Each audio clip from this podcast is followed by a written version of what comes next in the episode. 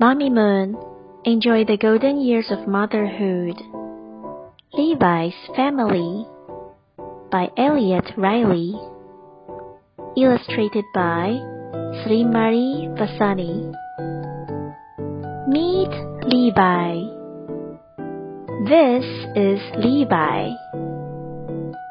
These are Levi's foster parents. They care for kids who need a safe place to live. Levi's other home was not safe. Thinking about it makes him feel scared. Levi's foster parents hug him when he cries. You are safe now, they say. Making music. Levi's foster home has many musical instruments.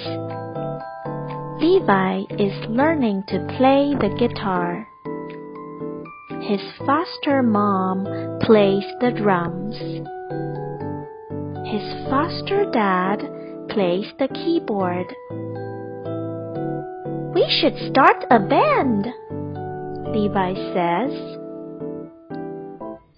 We should call it Levi and his foster family. His foster parents say. Together forever. They show him some papers. The papers say they can adopt Levi.